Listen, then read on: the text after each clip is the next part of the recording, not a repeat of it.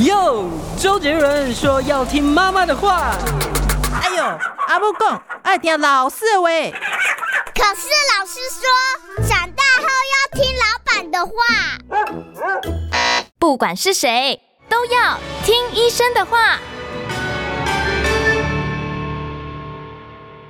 大家好，欢迎收听今天端午节的《听医生的话》哦，我是主持人李雅媛。今天呢，我想要跟大家在这个节节日里面，谈一个非常严肃的话题，那就是怎么样尊严善终的问题哦。我想跟大家讨论一下。呃，虽然已经推行了大概有四年的时间了吧，哦，但是呢，一直成效不是非常明显哦，愿意签的人不太多的这个病主法，我觉得不愿意签的原因是因为你不了解这到底可以保障什么，所以我今天特别为大家邀请到了卫福部立桃园医院家庭医学科的林嘉轩林医师啊，到我们节目中来跟我们聊一聊病主法到底是什么。林医师，我知道你好像是不是这个病主法，你要当呃这个可以呃怎么讲执行的人，你是不是需要有一个什么资格啊？哦，我们必须要去上课受训。嗯，那呃领到这个资格之后，我们就会呃进行一个咨商的程序。嗯，对，就是跟呃。呃，意愿人想要签署的人，我们就会进行一个咨商的过程。咨商完之后，确定他有了解了，那才会去签署这个呃病人自主权利的这个法。是，所以那像林医师的话，你是还特别是在医院这边推派代表去学习，是不是？是不是只有加医科的医生能够做这个事情呢？其实他现在没有规定要哪一科的医师啊，只要有兴趣的医师都可以另外去上课去学习。嗯，对，好，我要倒回头来为大家介绍，今天我们的来宾是布利桃园医院的林家轩林医师啊。林医师，你是不是先帮我们解释一下？我知道很多老人家会说，我健保卡我都已经去注记一个 DNR 了，嗯、就是说，万一我到最后关头啊，我就你不要给我电击啊，你不要给我压胸啊，然后你不要给我做太侵入式的这个急救，已经签过这个了，那我为什么还要签病主法的这个部分呢？这个呃 DNR 它到底是什么东西？其实它是很多民众的疑惑哦，嗯，对，那呃病呃 DNR，我们讲一下它的全名，它叫做预立安宁缓和医疗暨维生医疗抉择意愿书。嗯，今天当你是有办法为自己做决定的时候，那你就可以呃签立这个意愿书。那里面的话，你就可以去呃，它会地区定义啊一些末期的状况下，那你有没有继续去做一些插管啊、压胸啊、电击啊这些比较急救的措施。那这包不包括就是比方说，万一发生车祸了，或者是一些意外状况的情况，也可以呃接受这个 DNR 意愿书的这个来做法吗？就要必须看看你今天发生车祸之后，你是呃严重程度，对你严重程度到什么状况？嗯、那有没有符合这个末期的诊断？嗯、那以往其实安宁呃就是 DNR 它里面只有定义末期的状况。哦，我们才可以去真的是末期的，对对对对对，我们就是呃，像最常见的就癌症末期嘛，然后八大肺癌，就是说我们脑、心、肝、肾、肺各个器官哦，我们经过相关专科医师去判定，已经就是没办法治愈，就是可能会一直进展下去到死亡的过程，对，那我们就会说这是符合末期的状况，那我们才可以去启动它。嗯，当然，近期就是从去年开始，它安宁它是有那个扩大它的适用条件啦，所以它有把病主法这几个呃更多的临床条件去纳入。嗯，对对对。可是它它其实是跟着病主法在走，所以才会把它纳入进来。哎、欸，我都已经不太记得了，这个 DNR 是怎么样去签，怎么样注记到我们的健保卡里面呢？它其实如果要签署的话，你就跟医院或者是。网络上一些卫福部的网站啊，然后呃可以自己上网去填啊。对对对对对，它网络上会有一些表格，你就可以直接把它下载下来。嗯，对对，像安宁照顾协会，还有安宁的呃照顾的基金会，上面都有这个表格。那你就把它载下来之后，填完之后，你可以自己送去安宁呃安宁照顾协会，或者是你送到呃你去领取的那个医院。那他就会帮你寄过去。一定要本人吗？就是需不需要证明说？怎么证明说这个是我自己写的，不是别人帮我写的呢？哦，通常就是签完之后，然后呃要有那个见证人。哦，还要有见证人。所以这个 DNR 也要有见证人，对不对？对对对对。但 DNR 不收钱，对不对？对。这个就是关键了，你知道，很多人说我签 DNR，因为他不收钱，而且比较简单。像刚才林医师讲的说，我就直接到网站上下载一个表格，然后送到医院或者是送到这个安宁照顾基金会去，对，这样就可以了哦。那现在很多人就要问了，说那有不要钱的，我干嘛要花钱去签这个病主法的相关的一些文件呢。那病主法它到底跟这个 DNR 有什么不一样？这真的是很多民众每次来咨商的时候就说：“哎，我之前签过那 DNR，啊，那个都不用钱，对 对，为什么这个要钱？”第一个哈，就是我们这个病人自主权利法，我们有。呃，扩大它的呃适用条件，嗯，对，我们都会说它是一个 DNR 的这个发扬光大，就是扩大版。对对对对，我们可以看到这边好、哦、有五大临床条件，除了我们之前定义的这个末期状况，嗯，那它还有定义不可逆转的昏迷、永久植物人，还有集中度失智，还有其他一些罕罕见的疾病等等，它都可以适用这个法。嗯，对，当你符合这样的条件的话，我们都可以去启动它。那之前最一开始它的安宁的这个。条例它是没有去定义，它只有定义到末期的状况，对，哦，所以适用的范围更宽广。对对对对对对。嗯、那另外的话，就是安宁，我们通常只有在针对我们有没有要用用一些急救的措施，嗯，就是比如说插管、压胸、电击，还有一些急救的药物，嗯。但是我们这个病人自主权利法，它里面我们还会去看，在面对这些临床状况的时候，我们有没有继续呃人工营养流体喂养的部分。哦，就是我要不要鼻胃管去灌食？对对对对，比如说你已经失智很严重，那你没有办法自己进食的状况下，嗯、那你有没有另外再插一个鼻胃管啊，或者做一个胃造瘘，然后去、欸？可是如果说你连这个都不做的话，那是不是有一点好像你要把它活活饿死这样子的一个疑虑？其实蛮多民众都会这样想，可是我们都会跟他说，其实这是一种选择，就是你选择你要你你想象你在那种状况下，你想要怎么样子的活着。对，比如说，这是不是你的尊严的一部分？对，就是你想要，比如说你在昏迷的状态下，那你就是一直灌食，因为现在医疗真的很发达。如果你呃，就是可能也醒过来几率是微乎其微，可是你就是这样一直让别人照顾，然后一直用一些人工养哦，可能还可以维持二三十年是没问题的。以现在我觉得医疗的发达程度，那我们就变成是一个选择，你要不要一直这样子活着？嗯，对。那失智症是我们也。呃，近期有一直在推说，就是能吃多少尽量吃，因为你就想象，我们就是把它一个回归到最自然状态下，嗯、你能吃就尽量吃，嗯、吃的不好，吃的比较少，那你能不能接受这件事情？你的目标是什么？你的目标是你希望可以呃。好好尊严的活着，还是说你要放一个管子？嗯，就是维持生命的这样一个状态。对对对对，让自己营养状况都维持的很好，这样，然后就是继续的活着。嗯、我觉得这没有什么对错，嗯、就是看每个人的选择。你家庭是什么样的一个状况？是不是需要你这样子呃来做一个什么样的？你希望是呃继续留在世上，然后让家人有一个哦、呃、这个你在旁边的感觉，还是说你愿意接受这个呃就是不要灌食这样的一个状况？对，就是能吃就尽量吃嘛，因为失智症到最后还是有可能是可以自己进食，嗯、但是相对一定是进食的状况会比较差一点。嗯、对，那那你要不要让它回归到？因为最最我们都会想象最原始的状态，其实没有鼻胃管的时候，我们也都是能吃就尽量吃，它不能吃就。嗯不要硬灌了，这样子。对对对对对，好，是，所以呢，这个那这样听起来就是说，这个病主法它除了适用对象范围有广一点，而且对于哦到最后的这个方法啊，这个治疗方法、急救维生的方法上也有扩大选择，就是这个这个这个差别，对不对？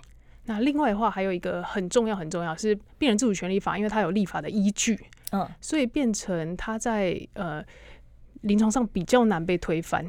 哦，就是说，即便说到最后，我的家人舍不得放手，对，你必须要尊重我之前在病主法这边，它是有法律效力的，对对对。所以医生如果说，哦，家属说你不行，你就是要救，你电击，你插管，甚至于你灌食，不管怎么样，你都要救到底。可是你只要有病主法签在那里的话，你的家人也不能推翻你说呃，就是之前清醒的时候做的决定。对对对，因为我们之前签那个 DNR 的时候啊，因为它有分。意愿书跟同意书，嗯，你就算签了意愿书之后，如果今天在你呃呃疾病比较后期开始意识不清的状况下，家人有可能会去呃可以签这个同意书，去帮你做有没有要继续急救啊这些的决定。嗯，那如果假设这家人的想法意见跟你不一样。那有可能会去推翻之前的决定。那如果说，比方说今天在医院里面守着的，可能哦有大儿子、二儿子、三儿子啊，还有呢老公啊，还有甚至于是有一大堆亲朋好友，大家的意见不一样的时候，那医生会听谁的呢？这时候就通常我们呃最能决定的就是呃最亲近的那一群家属，就会看最优先顺位是谁。那今天假设他们意见都不一样的话，我们通常呃。呃会听，比如说呃，先是配偶嘛，一定是最优先，对对对对，然后是子女，子女。通常很多都是父母，子女真的太多了，然后他们的意见不一。通常有一个人说要救，大概医疗就会就会以救为优先了。哦，否则的话，医院会有法律责任吗？诶、欸，最后，嗯，通常因为以现阶段医疗来说，因为它它它是一个文件，可是它并没有一个呃法律很强力的契约，所以通常。我呃，假设你有一有有有家属说要救，但是你后来没有救，那通常那个家属可能就会告，所以医院通常会以只要有人说要救，那我们通常就是还是以医疗，即便积极的介入，知道说这会是一个无效医疗，但是还是会继续做就是了。就是在那个状况下，可能还是会家属的意见，我们还是会。你必须要尊重。林氏，我其实这个有点 confused 了，我就想问一下，这个 DNR 就是这个家属还可以改变的决定啊，它是不是隶属在这个安宁缓和医疗条例里面呢？对，算是哦，算是，它是里面，然后里面发展出来的一个文件的契约这样。哦，对对，它其实我我觉得它跟病人自主权利法他们的精神是一样的，都是希望以病人的意愿为优先，优先考虑。对对对对，只是说因为。之前那个法变成他后续还可以让家属来推翻这件事情的话，就变成大家比较不乐见。对对对，所以所以你说你花点钱，你就是让你的意愿能够确定的被贯彻始终的执行，而没有其他的力量可以在最后的关头里面改变你的决定。我觉得相对来讲，他对呃呃病人还有对医生都是有保障，双方都是有一个比较强的保障，因为病人你就可以确保你的意见。是可以确实的被执行，你的意愿很重要。嗯、那医疗端，因为大部分的医疗端还是希望以呃，就是大家都都可以接受为主。嗯，对对对，所以呃，医疗端因为有这个法条，所以他就也有义务去执行这件事情。对。好，我想呢，我可能先暂时要跟嘉轩聊到这里，我们稍微休息一下。待会儿我继续会来问一下，就这个病主法里面，它到底这个定型化契约吗？它里面到底记载了什么样的内容？待会儿我们再来了解。我关心国事、家事、天下事，但更关心健康事。我是赵少康，推荐每天中午十二点在中广流行网、新闻网联播的《听医生的话》。我们邀请到的都是国内数一数二的医疗权威，给你一个小时满满的医疗资讯，让你健康一把抓。除了收听以外，还要到 YouTube 频道上订阅 I Care 爱健康，按赞、订阅、开启小铃铛，爱健康三支箭，一件不能少。好，欢迎大家回到我们听医生的话节目现场啊！我今天呢，请到的是布立桃园医院家庭医学科的林嘉轩啊林医师来跟我们聊聊。其实很多民众呢不了解哦，但是呢又觉得好像有必要要签一下的这个病主法。病主法呢，我们刚才已经讲到，跟过去大家讲的哦，说我呃已经有在健保卡上注记的这个 DNR，就是我到时候不要急救啊，不要啊这个电极啊插管这些东西的啊，这是不一样的，因为它更有法律上的效。对，原本的这个 DNR，它可能可以因为家人的意愿被推翻，但是一旦你到了病主法阶段，你签立了一个叫做预立医疗决定书的话，这个就是不可被推翻的，它是有法律效力的。对，好，那接着我就要问一下了，这个预立医疗决定书哦，它是不是一个定型化的契约？里面所规范的东西是不是都是固定的？我可不可以，比方说，我可以要求个人化做一点修正呢？呃，以台湾现阶段来讲，我们的呃。病人自主权利法这个里面的定义，它其实里面都是一个一个问题。我们会定义这五大临床条件，它就是一个问卷，是不是？呃，对。然后它是单选题，你要决定你在这样的状况下，你有没有继续维持生命的治疗，有没有继续人工营养流体喂养？对。那所以它总共会有十题，因为五个临床状况，然后你要分开去决定。嗯，这五个临床状况就是你们在医学上面最常看到在，在呃临终前啊、呃、最最可能碰到的一些状况，都设想在里面了，就是了。呃，应该是说以现阶段我们呃法律他们在制定的过程中，他们觉得在呃这些部分是对于病人的呃存活的尊严，或者是他的嗯、呃、后续的他的他自己的生活品质是会比较有关联的，嗯、所以他们就去把它定义定义出来这五项。所以，我们不能够把说，我预立了这个医疗决定书，就是你放弃治疗了，是这个意思吗？呃，我们一定要符合这五个临床条件，嗯，然后经过相关专科医师去判定，真的有符合，嗯、我们才会去启动它。是对。那我们要写这个，要去预立这个医疗决定书的时候，我是不是必须要确保说我是在意识非常清醒的状况之下呢？对。那如果说有轻微的失智，我还可以去立这个。我们通常有一个智商的团队，那我们里面会去判定说你目前的心智状况是处于什么样状况。假设我们判定你还是有为自己做决定的能力，还是可以理解这个法条的内容，那我们会觉得可以签署。那他有没有什么年龄限制？比方说，我今年二十岁，但是我就深谋远虑，我就觉得我要先签，可以吗？随时都可以，只要准备好都可以签。只要是成年有行为能力的都可以。前提就是你只要是成年有行为能力，你就可以去签。对，是。那问题是，我要到哪里签？怎么签？我这个程序怎么走？我们到医院去看病，我还要挂号呢。那我要去做这个呃预立医疗决定书的话，我要去。我需要挂号吗？我我怎我还是我随到随咨商呢？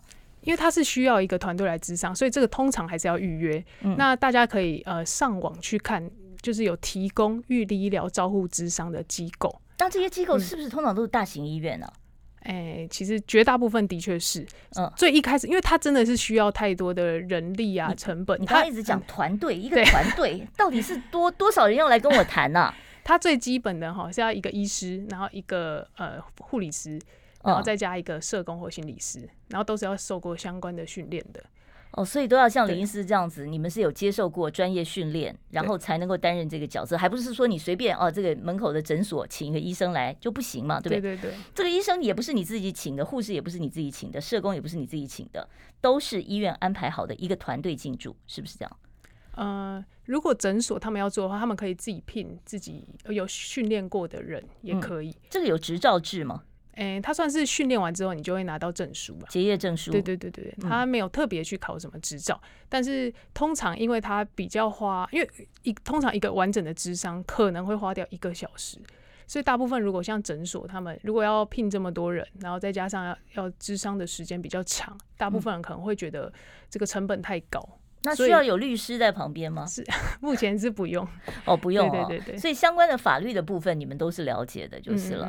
那我就是，比方说，我如果今天我听完了节目，我觉得我自己想要立一个这个呃医疗决定书的话，我是不是就是到大医院去，然后打电话去询问说我要定这个，所以然后要排时间，然后再去接受咨商呢？对，通常就是你就联络你想要去的医院，因为网络上他们会有呃咨商的时间，然后跟可能价位，因为每个。医院的定价可能还，还不一样，价格 它有定一个上限啊，就是三千五百块哦，不能超过三千五百块。对对对，但是呃，大部分我看起来大概大部分的医院诊所大概两千到三千五之间。像布布桃多少钱？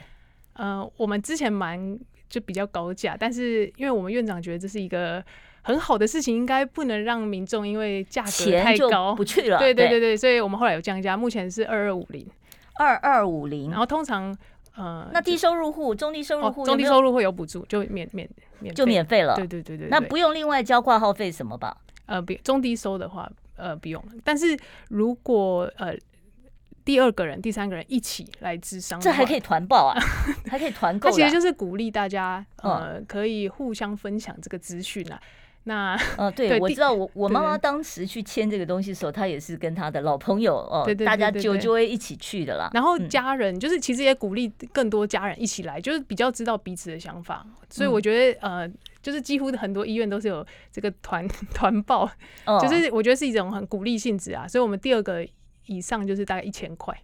哦，所以哦，这个好像报旅行团一样啊。如果说你第一个人去的话，是一个价钱；如果你还有一个朋友跟你一起去，还有一些折扣的优待。可能很多医院都有这样的设计。其实大部分都有，大部分都有。你可以选择一个呃离你家里面比较近哦。对。而且其实也不见得说要等到七老八十再去，你可能年轻的时候看得长远，你就可以先做这样的一个。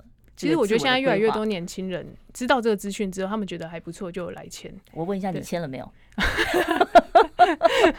其实一直有要签，只是因为我家人都在南部，所以一直还没有签。只是我们院内其实现在一直在推啊，因为之前其实我们也会觉得，嗯，签这个要收费，就是想说那拖一下拖一下。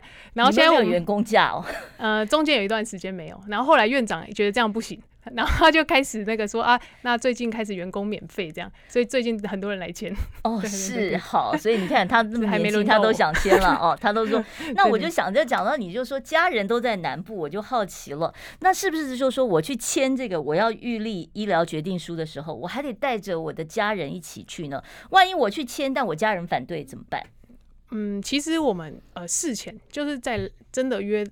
约一个时间智商之前，我们的各管师其实都会跟呃，就是想签署的人，嗯、对对对对，他会他会先讲一下说哦，我们大概的内容，还有我们就会跟他讲说哦。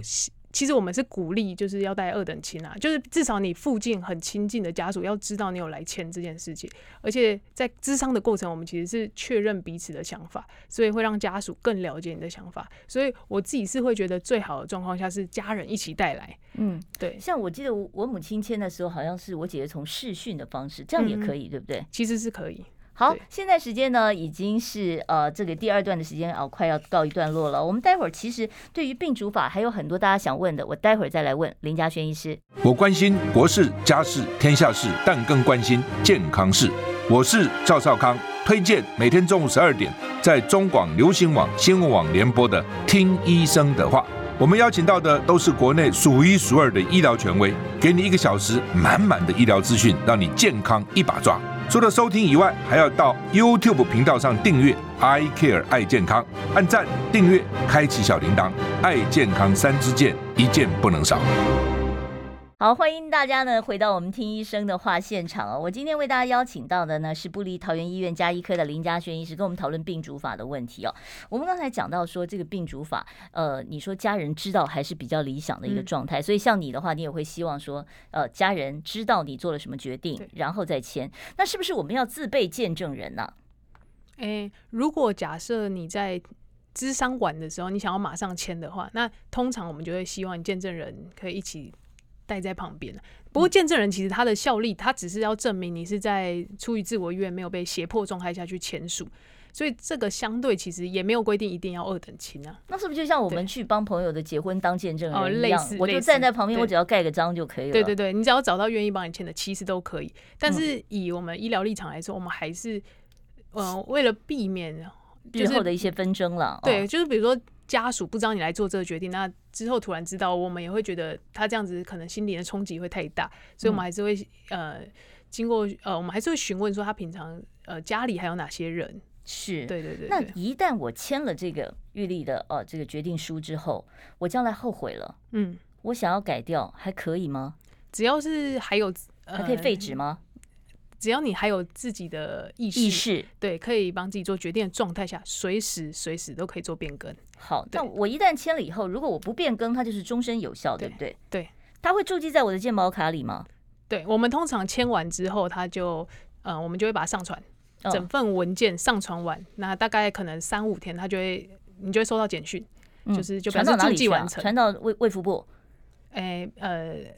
嗯，对，算是卫卫福部网站，卫福部下面有一个专属的单位，他会把这些我们当时签的这个东西都给保留下来。对对对，然后今天不管你在哪一家医院，嗯，你插这个健保卡，他都可以查询得到完整你当初签的内容。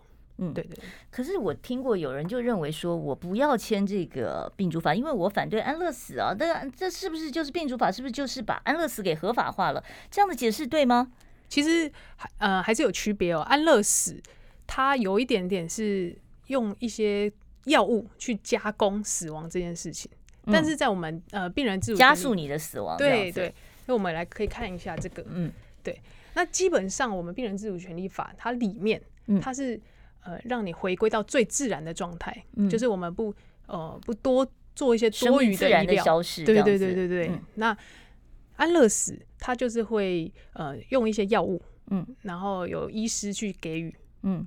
然后去加速死亡这件事情，在国内这个是不 OK 的吗？目前还不行，目前不行嘛？目前是只能做到就是病主法的说，我拒绝一些无效的医疗，对，或者是过度侵，对，就是回归到最自然状态下。对对。其实很多时候我们看那个医疗剧哦，就是电击的时候，那个人都会这样跳一下。那我我都知道那个是戏剧效果，那真实的这个电疗是会很痛的吗？哎，其实蛮痛的，但是有时候因为我们有时候电的时候他已经昏迷状态啊，所以。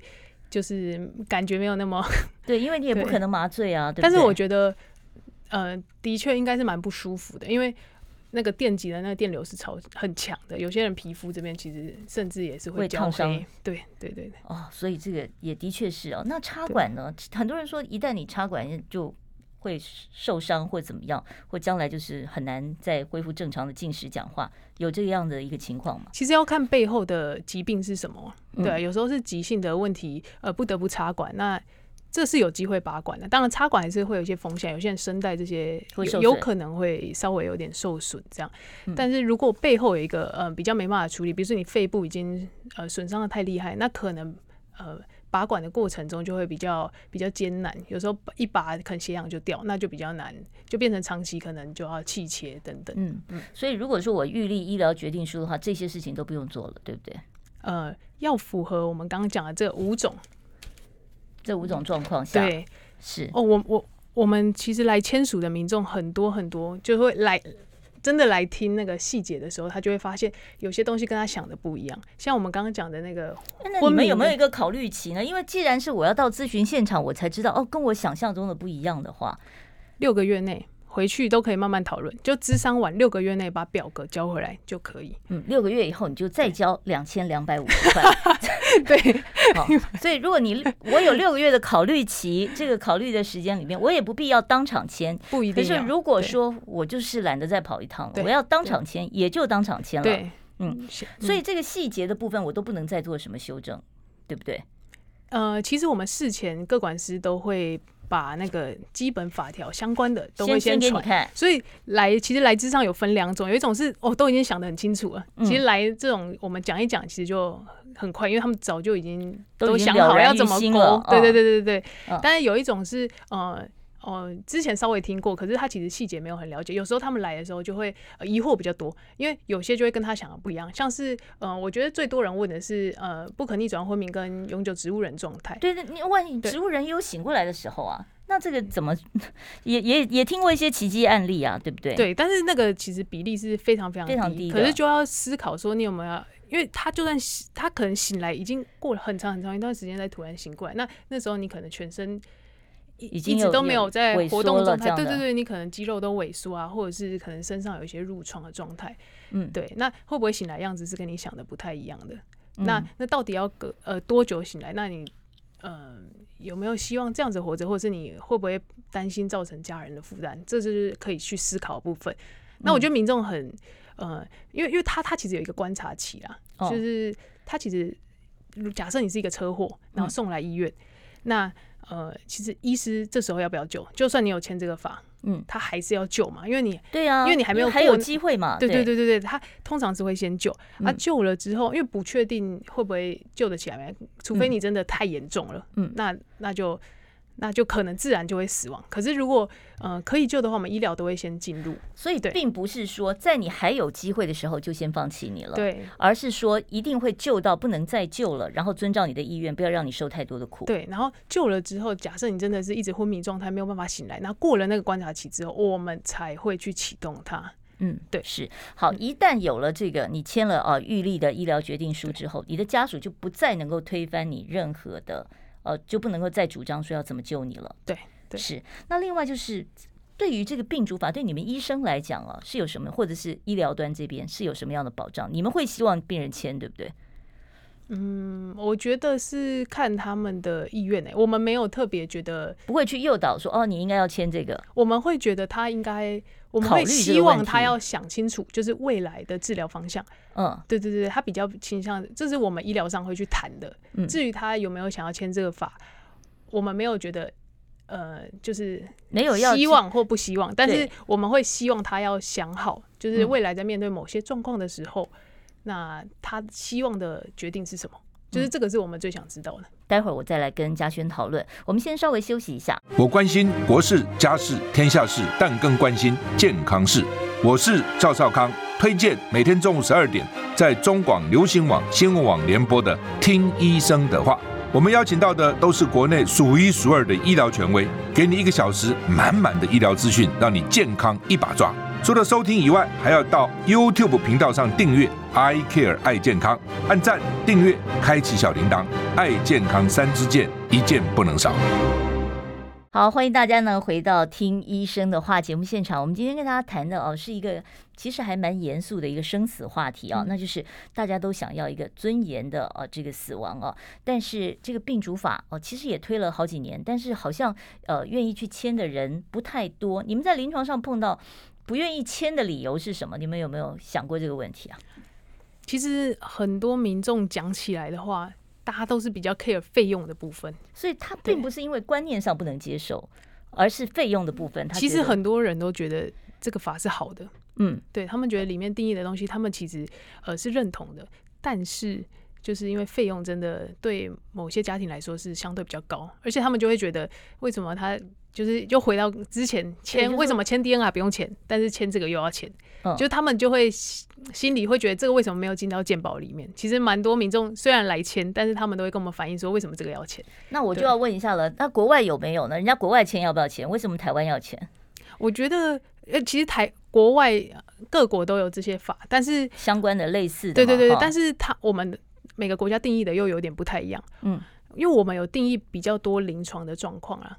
其他国家比较多是比较针对末期的状况，那他们没有前面这个咨商的过程，嗯，就是主要是这个资商这边产生的一些费用。我觉得主要是这个部分的人力成本。哦，因为要好多人嘛，对对对对，要等于是一个团队来陪你资商，大家都要有空要聚集到这个地方才能够参与这个资商。这个资商的时间大概多长啊？是不是每个人都一样，都是哦固定一个小时就下课了？其实我们就是呃。主要智商里面，我们就是要让个案是了解这个法，确定他有了解。嗯、那通常有之前比较有研究的，大概半小时差不多就可以，就可以很快速的这个流程讲完，然后签完。但是有些人真的呃之前不了解，对对对，或者是他来了，对对对，或就是可能家人一起带来，嗯，对对对，他们之前没有认真研究过的话，有时候会到一个多小时。嗯，对对对，是。那你们在签的过程中，除了就是你刚才讲到的那一个点之外，大部分的家属或者是呃这个要签署人，他们跟你们最大的疑虑哦，他们最大对这份里面的疑虑还有什么？我觉得呃最明显的是那个刚刚讲的那个，就是哎送来那到底要不要救？因为他们都会觉得太久，那个因为昏迷啊，还有植物人那个。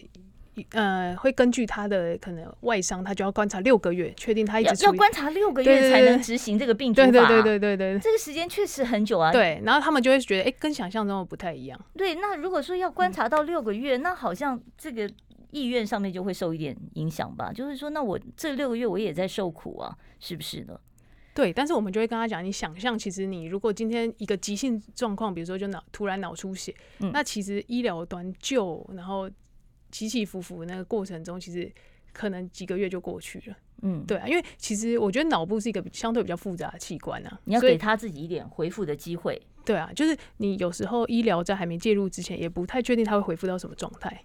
对，所以通常还是会有一段时间的去观察。当然，有些人是的确觉得那个定的时间稍微长了一点，但是我在想，因为台湾刚有这个法，所以定的会再稍微保守一点。嗯，对，所以我们现在相对定的是更严谨一点就是了。我呃，我觉得相对在医疗端上是比较保守一点。是，那如果说我现在都还没考虑好，说我到底要不要签？像今天听了节目以后，可能我还有很多的疑惑，我希望了解更细节的东西，有没有不要钱的免费咨询的这样的单位呢？其实就可以找那个各医院，就是负责咨商的一个负责人。嗯，对。那呃，像我们各管师那边，就是联络他，他会。给你一些资料，然后让你自己答，然后然后大概跟你说我们的流程啊，还有它里面定义的一些细节，对，就是定义的大方向啊，主要只能讲大方向，因为真的要很细节很细节讲的话，可能就是需要一个比较完整的智商的时间。对，那另外当然也可以打那个呃病人自主自主权利法的那个专线。哦，对对对，所以有一个病人自主权利法专线，他的电话号码你有吗？呃，零八零零零八零零零零八。零零八五四五五四五，我是我啊。对，零八零零零零八，我是我啊，我是我。那这个号码就是说，你不要收钱啊，然后你有任何有关病主法的问题，你都可以问他，他负责来帮你解释。等你都想清楚了，你真的觉得我想要这样的一个最后的一段路是这样走的话，那你才去各大医院，然后去呃排时间，然后去参加他们的这个咨商，是不是？但是我觉得真的要比较呃真的真的讲的很细节的话，可能真的还是智商的过程，嗯，是最可以确认有没有真的都了解。那有没有售后服务啊？比如，比方说，很多老人家都是这样子，就是我签完了以后，我回家想想，哎，我在现场我没想到，我回家想想，哎，我还有好多好多好多什么问题我没有想到，随时我可以随时再回头来问吗？随时都可以问，不用再收再收费了。好，然后随时也都可以，呃，想法有变要变更，通常同一家医院都会让你免费变更。哦，想法有变还是那变更什么呢？就是就是，如果有些人他签的那个勾的那个选项，他想要。改的话，所以这上面还有一些选项可以选择权的嘛，对不对？对，他就是比如说你要还是你不要，或者是你要你要不要接受灌食？对哦，你要不要接受电极？也许你不愿意接受灌食，但你愿意接受电极。对，然后它每个不同的状况都分开去决定，所以会有很多可以哦，所以它其实排列组合会有很大的一个衍生变化，就是了。对，对，对，对，对，OK，好，大家大概其实应该。比较了解这个病主法到底是怎么回事了哦。那我接下来还有一点时间的话，我真的是想要跟呃嘉轩来聊一下这个安宁疗护哦。现在很多人在面临，就是说生生老病死，其实人生都会走的路了哦。如果说你真的到了最后，可能真的没有办法做太积极有效的治疗的时候，现在的这个安宁疗护哦，安宁病房它可以提供什么样的一个服务呢？我觉得通常会住进安宁病房的，嗯，大部分都是有一些急性症状，因为它也是算急急性病床，嗯，当然你是要符合某些末期的诊断，嗯，那。那可能比如说最常见就是一些疼痛问题，疼痛问题在家里没办法解决，对对对对对。那我们就是到病房先来调整，嗯，那住进来也不代表就不能出院，有时候病情稳定之后，我们还是可以让他回家再继续休养，对对对对。然后或者是喘啊，或者是比较严重的张望啊等等，其实都是可以短期来住到病房去调整。嗯，那病房除了呃基本最重要的症状治疗之外，那其他的话我们还有，我觉得是病房里面沟通啦。就是让家属跟病人之间沟通，我们去了解说，那我们最后的治疗目标、治疗方向。家属可以去探视吗？可以，可以，可以，这很重要啊。可以陪陪伴吗？可以在旁边照顾吗？就是像过夜这样的陪伴。其实就跟一般病房一样，就是都可以一起来。是，而且更重视呃家属跟病人之间他们的。一些沟通啊、意愿啊等等，那很多人需要在在最后的这一段路，很需要宗教的一个慰藉。那是不是各宗教的呃这个信仰都有提供一些服务呢？在哦，其实我们病房都会有不同的宗教师哦，哦，就是有宗教师会来提供一些心灵上面的一些抚慰，就是对。然后还有如果有需要什么社工啊，或是后续什么营养这些，其实都是心理师，这些都是很重要的一个资源。嗯，好，所以其实，在安宁病房也没有大家想的说，就完全把你放着躺在那边哦。其实还是会为你做一些，让你生活品质好，还是能够保障一些最基础的一些治疗。很重要就是舒适的照护，让你最后一段走得很舒服。对，好，休息一下。我关心国事、家事、天下事，但更关心健康事。我是赵少康，推荐每天中午十二点在中广流行网、新闻网联播的《听医生的话》。我们邀请到的都是国内数一数二的医疗权威，给你一个小时满满的医疗资讯，让你健康一把抓。除了收听以外，还要到 YouTube 频道上订阅 “I Care 爱健康”，按赞、订阅、开启小铃铛，爱健康三支箭，一件不能少。好，我们继续呢，回到我们听医生的话，我们今天跟大家聊的是呃，有一点伤感啊，但是呢，其实也蛮重要的一个话题啊，那就是人在啊这个。疾病哦，走到最后的一段路的时候，怎么让自己活得更有尊严？哦，在最后这边保持一个尊严。所以，我们刚才谈了病主法，然后现在呢，我们要谈一些安宁疗护的问题。我知道很多大医院都有一些安宁病房，像布桃有吗？有。你们大概有多少床位呢？目前二十床，二十床啊。那要能不能够进入这个安宁病房，是由谁来判定呢？通常就是是主治医师吗？主呃，受过训练的安宁团队的主治医师，所以并不是我原先疾病的主治医师，是不是？呃，如果原先疾病主治医师判定你有呃符合这样的诊断，他就会召会嗯，召会那个安宁的主治医师。是对对对。那在安宁病房里面，最重要的就是疼痛的控制。还有这个舒适的这个问题，对，还有一些灵性照护，还有跟家属之间的沟通，比方说像洗澡啊，哦，或者是换尿布这些，是会有专业的人员帮忙服务吗？呃，那边会有一些像我们医院啊，我们医院会有一些职工，他就会呃，我们那边会有一个洗澡机。嗯，那如果在病安宁病房的病人有需要这方面的服务的话，那就可以呃协助。哦，所以然后就是包括了这个家属也可以去探视。很多加护病房的时候，他探视时间非常短，让很多家属觉得很遗憾。哦，我一天就等中午那半个小时，而且只能进去两个人。在这样的情况之下，那安宁病房有这些限制吗？哎，其实安宁病房反而是更重视家属之间的互相的那个陪伴。嗯，所以相对来讲，它限制是比较松。其实就是。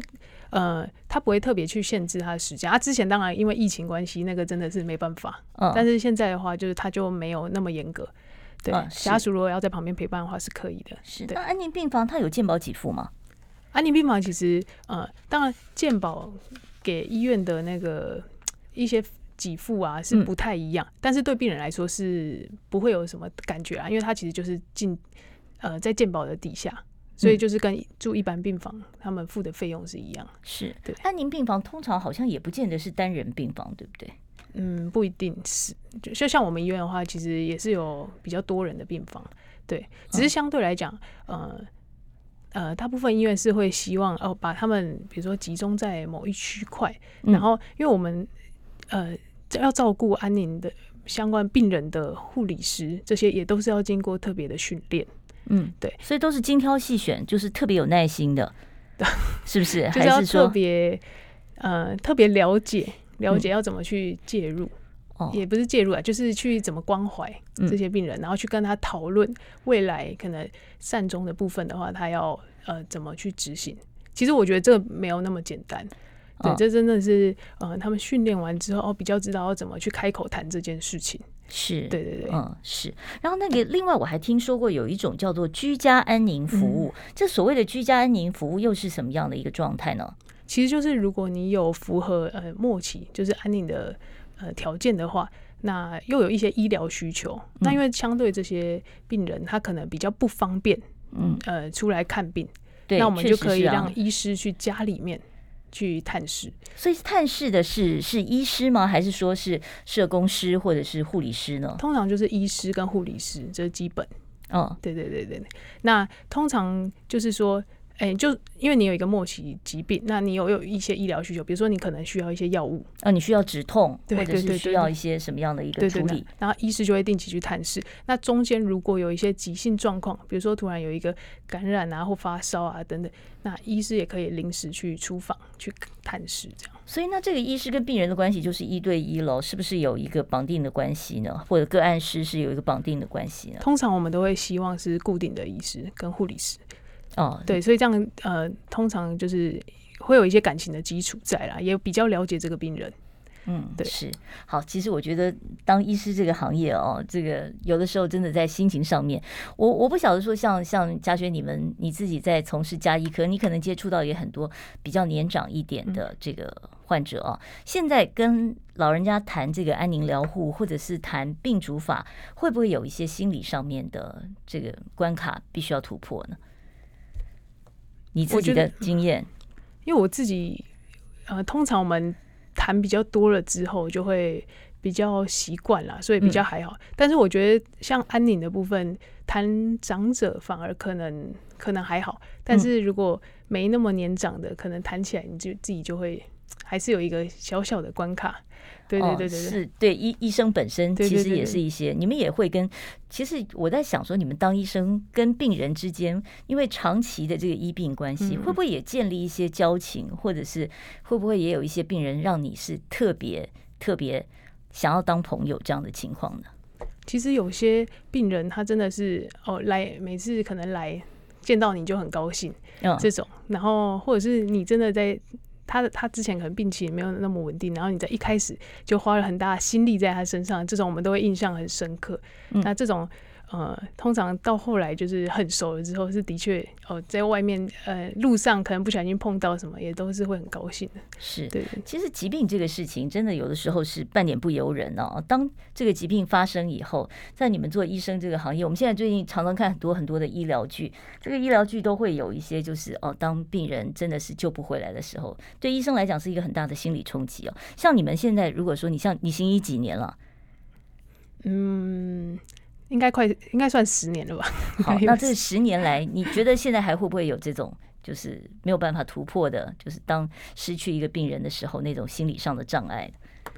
嗯，就是那段时间还是会就思考啦，会思考，嗯，就是要怎么样才可以更好，或者是自己要怎么去调试。嗯，对对对，会影响到你们自己正常的生活吗？日常生活吗？在这个治病的过程中，嗯，我我我知道有些人其实影响蛮大的啦，嗯，对，但是我自己是会去调试啊，所以就就我们就是从中间去学习，对啊，嗯，好，所以其实对很多年轻医生来讲，这也是就是心理上面的一个考验了。你要怎么样在呃这个面对生老病死这件事情，其实，在医院工作会不会不开心啊？我在想。就每天看到了这么多身体不舒服的人，嗯，你们心里会不会也受到一些影响呢？但我觉得还是有蛮多温馨的时刻啊。嗯，对对对，你自己有没有印象最深的？嗯，通常就是病人变好，然后他很开心的时候，出院的时候来跟你打个招呼。对对，对，对对，这种时候是最开心的。对，好。做医生当然是有苦有乐哦，但是救人真的是一件非常神圣的事情。我们今天非常谢谢呢，布立桃园医院家庭医学科的主治医师林嘉轩林医师到节目中来跟我们聊起了哦，这个相当沉重，但是呢，其实是非常重要的一个课题哦，那就是病主法还有安宁照顾的问题。谢谢嘉轩，谢谢。